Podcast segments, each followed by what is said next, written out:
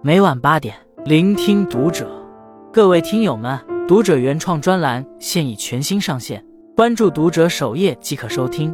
今晚读者君给大家分享的文章来自作者竹溪。看了他们的顶配婚姻，我终于顿悟：夫妻能不能相伴到老，从结婚时就注定了。文章开始前，想问大家一个问题：你觉得什么样的爱能够永葆激情、历久弥新呢？曾经一度以为，爱情就是两个人的双向奔赴，真心相待，彼此包容，便能相伴余生的岁岁年年。直到前段时间看到这样一则热帖：维持一段关系和爱一样重要的是始终想要一起玩的欢喜。网友在帖子里讲了自己父母的故事，二老结婚几十年，依然恩爱如初。一天晚上，两个人喝得有点糊涂，硬是把孩子从房间里拽了出来。看他们跳舞，灯光下，两个兴高采烈的中年人抱在一起，即使踩脚跌跤也哈哈狂笑。那个场景就像从电影《午夜巴塞罗那》里走出来的，浪漫至极。虽然多年以来，父母教导过女儿很多关于择偶的标准，比如找对象要找老实的，要找靠谱的，要找足够爱自己的，但都不如那天晚上两人一起跳舞的画面给女儿的影响深刻。其实。婚姻里最浪漫的事情，莫过于一辈子玩在一起。那些高度重合的兴趣点，就像是婚姻的保鲜剂，即使日久年深，也能一次次激活爱的电波。回看现实，很多伴侣越过越乏味，共同话题越来越少，大多就是是因为恋爱的荷尔蒙消退后，发现彼此玩不来了。一，当爱人变得不好玩，感情也就没了。热播剧《二十不惑》里。梁爽和赵优秀分手的片段一度赚足观众眼泪，两人从大学谈到工作，一度被视为金童玉女，羡煞旁人。可随着相处的深入，两人的矛盾也显现出来。梁爽是个工作狂，赵优秀却是个慢性子，两人在生活上一直彼此迁就，爱得很痛苦。赵优秀喜欢拍照和旅行，梁爽却不愿抽空陪男友。梁爽每天热火朝天做直播，赵优秀只能推掉无数工作为女友做后勤。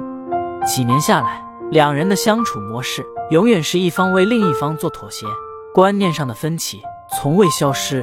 两人曾一起设想结婚后的生活，赵优秀想去美丽的南极度蜜月，梁爽却想回到家里温暖的衣帽间。赵优秀想带孩子去拍流星、看蚂蚁窝，梁爽却想着拼命鸡娃。给孩子报各种辅导班，两人的爱好和观念完全不同步，继续相处下去也只会越来越累。分手时，赵优秀用乌龟和兔子来比喻自己和女友，他是根本不想跑的乌龟，而梁爽是想跑赢所有人的兔子。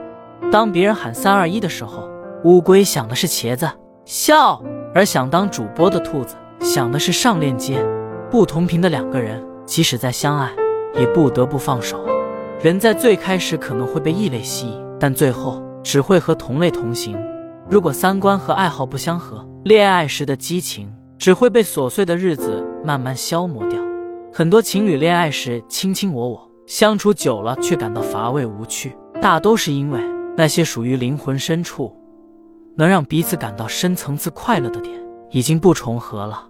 你抛出来的梗，他接不住；他说的话题，你也听不懂。你们互相扫对方的心，又互相埋怨对方不懂自己，长此以往，曾经恋爱的甜蜜便在反复的拉扯和内耗中慢慢消失了。二，真爱不是浅层的陪伴，而是深度的同频。说到这，可能有人会问：我和对象喜欢一起打游戏，算是玩在一起吗？表面上看，这种说法没什么问题，打游戏确实能增加伴侣间的互动。让彼此相处时间变多，但它一定能让感情升温吗？答案是否定的，因为真正的玩在一起，需要彼此有双向的情感流动。多数人玩游戏仅仅是为了打发无聊，这并不算是真正的玩到一起。但如果两人因为打游戏有了关于技法、人性等方面的深度探讨，那就是玩到一起了。心理学有一个概念叫假性亲密关系，指的是那些看似亲密。其实缺乏深度情感链接的状态，就像是一些单纯为了好玩而结合的爱人，即使每天生活在同一屋檐下，依然貌合神离。我们理想中的爱情是来自灵魂深处的吸引和两颗心之间的高度共鸣，但如果双方的互动都处于浅层的状态，那么即使天天见面，也会相看两厌。知乎上有个热门话题：你是结婚后多久开始感到厌倦的？一位网友分说，自己在结婚第三年就感受到了一种被动的生活状态，彼时结婚前的甜蜜劲头已经消散，两人都懒得再讨好对方。网友 D 老公也总是以工作忙为借口，不愿在家庭上花时间。为了改变眼下无趣的相处模式，网友开始每年和丈夫旅游。旅游过程中，两人发现，原来婚姻的意义，并不只是两人搭伙过日子，还可以一起看看世界的美好，体验一切未知。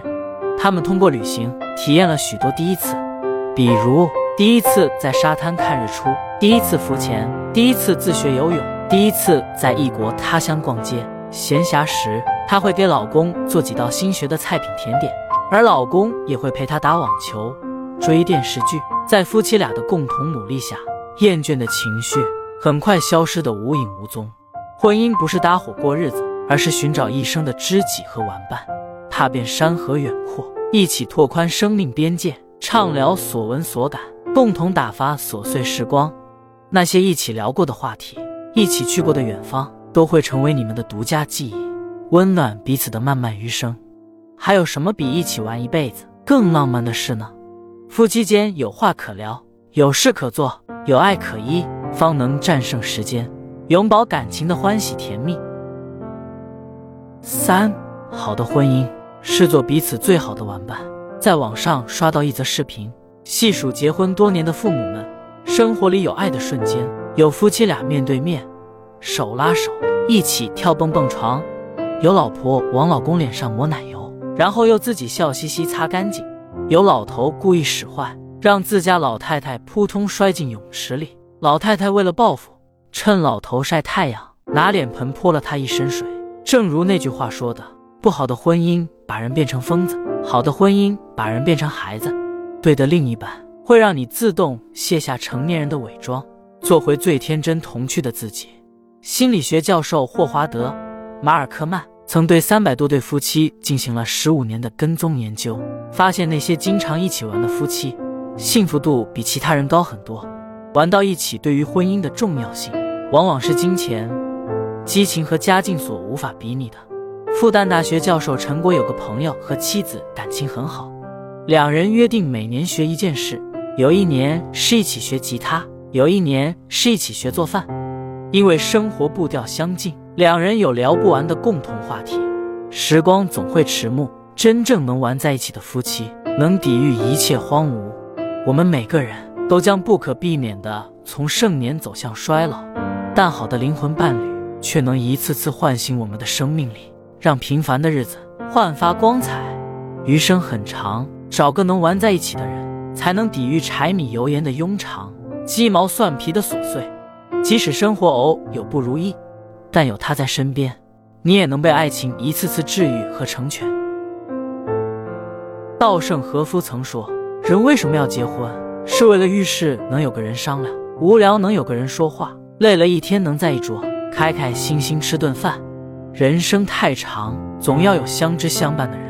我们时常羡慕那些到老了依然相濡以沫的爱情，实际上。”保持激情永不消退的秘诀，正是做爱人一辈子的玩伴，并不是说夫妻俩的兴趣爱好要完全一致，而是两个人心里某些让对方感到深层次快乐的点，一定是高度重合的。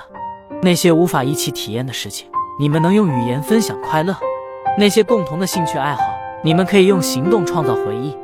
在亲密关系里，激情会消退，财富会有增减，但灵魂深处的共振。永远是彼此紧密连接的纽带。文章最后想问问大家：找到那个能和你玩在一起的灵魂伴侣了吗？你们之间有什么动人的小故事呢？点亮再看。愿无论时光往复，我们都能一次又一次爱上同一个人。关注读者，感恩遇见。